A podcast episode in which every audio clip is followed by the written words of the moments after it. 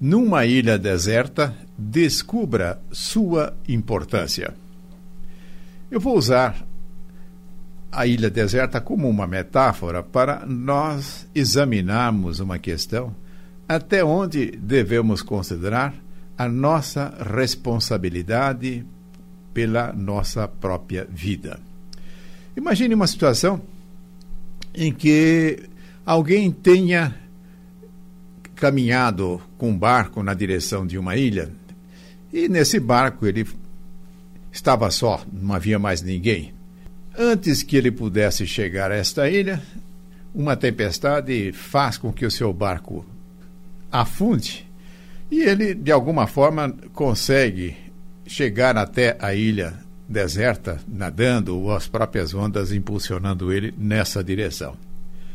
Chegando na ilha, começa a explorar o ambiente e percebe que não há ninguém ali, ele está só abandonado, sem que ninguém ali possa lhe prestar qualquer tipo de ajuda, qualquer coisa que possa de alguma forma atender às suas necessidades. E essa pessoa se vê diante, portanto, de um desafio muito sério que é a preservação de sua vida. E diante de um desafio dessa natureza, não irá medir esforços no sentido de fazer aquilo que é necessário para a conservação da sua vida. Provavelmente, num primeiro momento, ele vai lembrar-se que a água é fundamental para a vida e a água salgada do mar não oferece a possibilidade de que ela venha a ser usada. Começa a andar por essa ilha e percebe que não encontra absolutamente nenhuma disponibilidade de água potável ali. Mas nesse ínterim desaba um temporal, uma chuva intensa, e ele tem a ideia, de alguma forma, armazenar a água dessa chuva com folhas represando em algum ponto em que essa água está correndo, toma lá a iniciativa no sentido de que possa ter uma disponibilidade de água potável. E consegue, de alguma forma, ter uma reserva de água para alguns dias, até que uma nova chuva possa chegar lá e, e reabastecê-lo. Consequentemente, tomou a iniciativa, foi vitorioso, conseguiu aquilo que é fundamental para ele, que é a água para poder sobreviver. Mas esse não é o único desafio.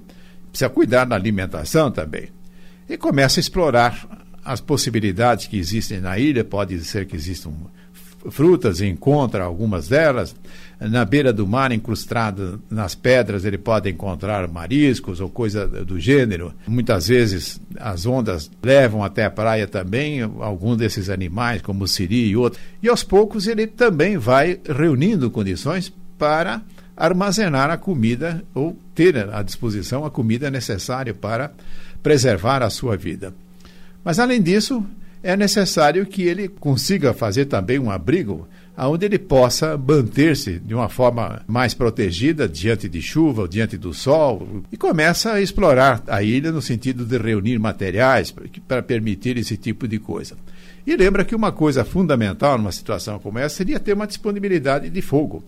E como ele simplesmente foi atirado ao mar no desastre que ali aconteceu, chegou ali na ilha sem fósforo, sem isqueiro, sem coisa nenhuma que pudesse lhe oferecer essa possibilidade. Aí ele vai se recordando de que é possível, através da fricção de, de varas, de madeiras, ou através de bater pedras uma na outra, é possível conseguir faíscas, e se empenha conseguir este recurso depois de algum esforço, consegue. Aí ele nota que é necessário ele ter um material, galhos secos, folhas que possam ser incendiadas.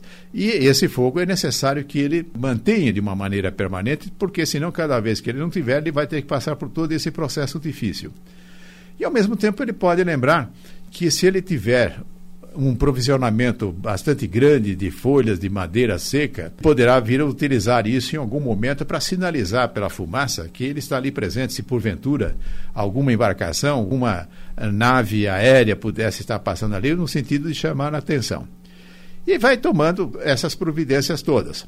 Não conseguindo, ele novamente vai tomando as providências necessárias para sua alimentação, para sua proteção, porém não lhe foge da sua perspectiva de começar a verificar da possibilidade dele construir uma jangada, algo em que ele possa, usando, sair dessa ilha e ir para a terra firme, um continente, ou simplesmente alcançar rotas por onde possam passar navios que possam localizar a sua presença.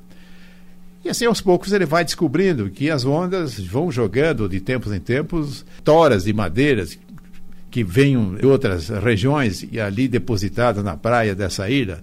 Ele começa a juntar essa madeira, começa a amarrar essas madeiras com cipó que vai encontrando na ilha e aos poucos começa a construir algo que possa ter esta capacidade de navegação, de flutuar e, e dar-lhe ainda então a possibilidade de navegar em alguma direção. Bom, isso aqui que eu estou dizendo até aqui mostra claramente que quando nós estamos diante de um desafio que é a nossa sobrevivência, não deixamos de orientar todos os nossos esforços para superar a dificuldade e preservar a nossa vida. Mas podemos imaginar alguém que ali chegasse e que se entregasse à reclamação. Começa que foi de liberação dele ir até ali, ninguém foi obrigado a ir. Mas pode ser que ainda assim ficaria acusando a má sorte, onde já se viu, por que, que isso está acontecendo comigo. Vai reclamar de quem numa ilha deserta? Quem é que ali possa estar criando dificuldade para que tenha acesso ao recurso? Porém, na medida em que a pessoa não se compenetra da real necessidade de tomar iniciativa, de superar a dificuldade, o que aconteceria? Essa pessoa iria morrer, iria perder a sua vida se adotasse como postura uma postura negativa, uma postura de não enfrentar a dificuldade, de não procurar desenvolver o seu potencial, as suas possibilidades. Bom, isso fica claro numa situação de uma ilha deserta em que a pessoa está ali sozinha, qual é a atitude correta que ela deve tomar em relação ao seu desafio. Consideremos isso agora numa situação em que não é uma ilha deserta. É alguém que tem a sua família, que tem o seu trabalho, que tem o convívio com diversas pessoas. Essa pessoa também tem necessidades, tem desafios, tem dificuldades.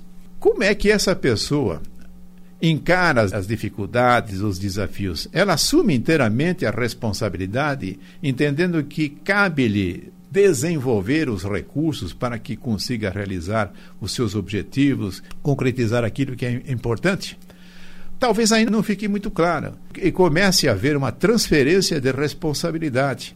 Começa a achar que as pessoas que estão à sua volta não o ajudam convenientemente, não lhe dão atenção, não lhe dão oportunidade. E daí pode surgir todo um procedimento de reclamar, de criticar, de fazer cobranças constantes, entendendo que as pessoas que estão à sua volta detêm responsabilidades para com ele no sentido de que ele possa se suprir às suas próprias necessidades. Isso é razoável que esta visão possa existir enquanto uma criatura tenha limitações, como é o caso de uma criança, muitas vezes de um jovem ou adolescente. Mas chega um momento na vida em que precisamos assumir integralmente a nossa responsabilidade entendendo que os outros não são responsáveis para que nós concretizemos as coisas que nós necessitamos em nossa vida. Mas aí alguém pode perguntar, porém a ajuda das pessoas não podem facilitar a nossa vida? Se nós vivemos em comunidade, a troca de favores, a troca de interesses entre as pessoas não pode tornar a vida mais agradável, menos desafiadora? É, certamente sim, quer dizer, a vida em sociedade, a vida em comunidade oferece a possibilidade de haver uma fraternidade, de haver uma solidariedade entre as pessoas que ali estão vivendo. Mas aí nós podemos indagar de que forma procuraremos obter a ajuda das pessoas que estão à nossa volta. Nós vamos obrigá-las a fazer isso?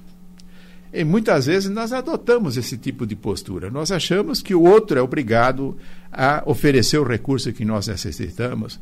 Isso na vida profissional é muito frequente. Isso quando o caminho adequado é o outro. Quer dizer, se eu quiser com que haja uma participação dos outros na minha vida em que possa favorecer, também devo estar disposto a fazer o mesmo em relação ao outro. Porém, no lugar de adotar uma postura em que eu vou cobrar, eu vou obrigar, eu vou constranger a pessoa para que ele faça isso em meu favor, o caminho é outro. Eu preciso saber conquistar as pessoas. Eu preciso saber predispor as pessoas para que elas queiram fazer isso. tornando isso, inclusive, talvez como algo desejável, em que a pessoa sinta-se bem, que esteja oferecendo algum tipo de recurso, algum tipo de ajuda que possa estar facilitando a nossa vida.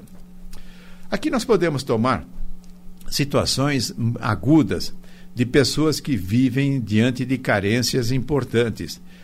Pode ser carências no tocante à sua alimentação, ao seu vestuário, à sua moradia, e constantemente nós ouvimos sempre um procedimento de cobrança persistente, entendendo que a sociedade, que o Estado, que isso, que aquilo, são responsáveis por aquela condição que, portanto, deveriam lhe facilitar acesso à alimentação, à roupa, à moradia.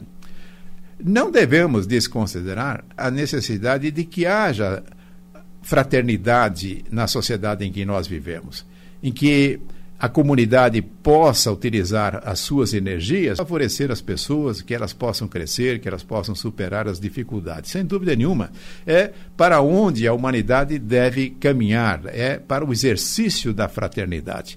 Se nós buscarmos nos conhecimentos cristãos, é muito claro de que o amor ao próximo, uma recomendação fundamental e importante, podemos dizer que é o ensinamento mais importante que nós recebemos de Jesus. Entretanto, Cada um, dentro da sua situação de vida, precisa adotar algo semelhante ao exemplo que eu dei de alguém que está isolado numa ilha em que só conta consigo mesmo. Diante das nossas necessidades, das nossas dificuldades, devemos procurar colocar em ação todas as nossas possibilidades, todas as nossas potencialidades. Para isso, devemos ganhar qualificação, saber fazer coisas. Devemos entender que somos portadores de recursos importantes, que quando nós canalizamos na direção de concretizar os objetivos, nós vamos nessa direção. E muitas vezes quando recebemos a ajuda de outros, mas aliado a um interesse próprio em desenvolver a sua própria capacidade, isso favorece que as coisas possam progredir muito mais rapidamente do que adotarmos uma posição passiva. Em nossa vida, precisamos observar que tipo de atitude, que tipo de comportamento nós temos em relação àquilo que nós queremos alcançar. Nós podemos verificar as pessoas, qualificá-las dentro de duas perspectivas. Ela pode ser uma pessoa reativa, pode ser também uma pessoa proativa. Uma pessoa proativa é aquela que procura verificar sob todas as formas possíveis o que é que ela deve fazer, o que é que ela pode fazer. Esforçar-se nessa direção. Enquanto que uma pessoa reativa adota uma postura passiva e provavelmente começa a colocar na mão dos outros a responsabilidade para que ela tenha superado as suas dificuldades, para que ela possa ter acesso, muitas vezes, a recursos que ela necessita para a preservação da sua própria vida. Fica muito mais difícil por aí. O ponto fundamental é que nós reconheçamos que cada um de nós é, em primeiro lugar e único responsável pela nossa própria vida. Podemos perguntar: será que Deus, ao nos criar, não nos ofereceu os recursos necessários para que nós possamos ser bem-sucedidos? Evidentemente que sim. Percebam que quando nós falamos em amor ao próximo, a concretização do ensinamento se dá por aquilo que nós oferecemos. Mesmo a conquista de condições emocionais adequadas, em que nós queremos nos sentir bem, confortáveis, alcançamos quando adotamos essa postura. É de amar o próximo, é de ajudar o próximo. E aí alguém pode perguntar: bom, mas isso estaria contraditório com a colocação de que nós somos responsáveis por nós mesmos. Isso não tira essa responsabilidade. O, o que nós percebemos é que o outro oferece a possibilidade de nós doarmos de nós oferecermos a nossa contribuição. E quando juntamos isso com o ensinamento que nos fala a respeito da lei da semeadura, da lei de causa e efeito, de ação e reação, que nós percebemos que vamos conquistar as coisas na medida daquilo que nós estamos oferecendo. São Francisco, na, na oração de São Francisco, isso é colocado dentro de uma simplicidade da seguinte ordem: é dando que se recebe convivência com as pessoas nos oferece essa possibilidade, é de podermos oferecer e, como consequência, estamos construindo uma condição para receber também. Agora, muitas vezes nós tomamos que na convivência com as pessoas, a atitude que nós temos é de cobrar os outros para que façam aquilo que nós queremos, para que nos preencham tanto nos recursos materiais, como também nos preencham sob o ponto de vista emocional. Organizemos a nossa vida como se tivéssemos numa ilha deserta.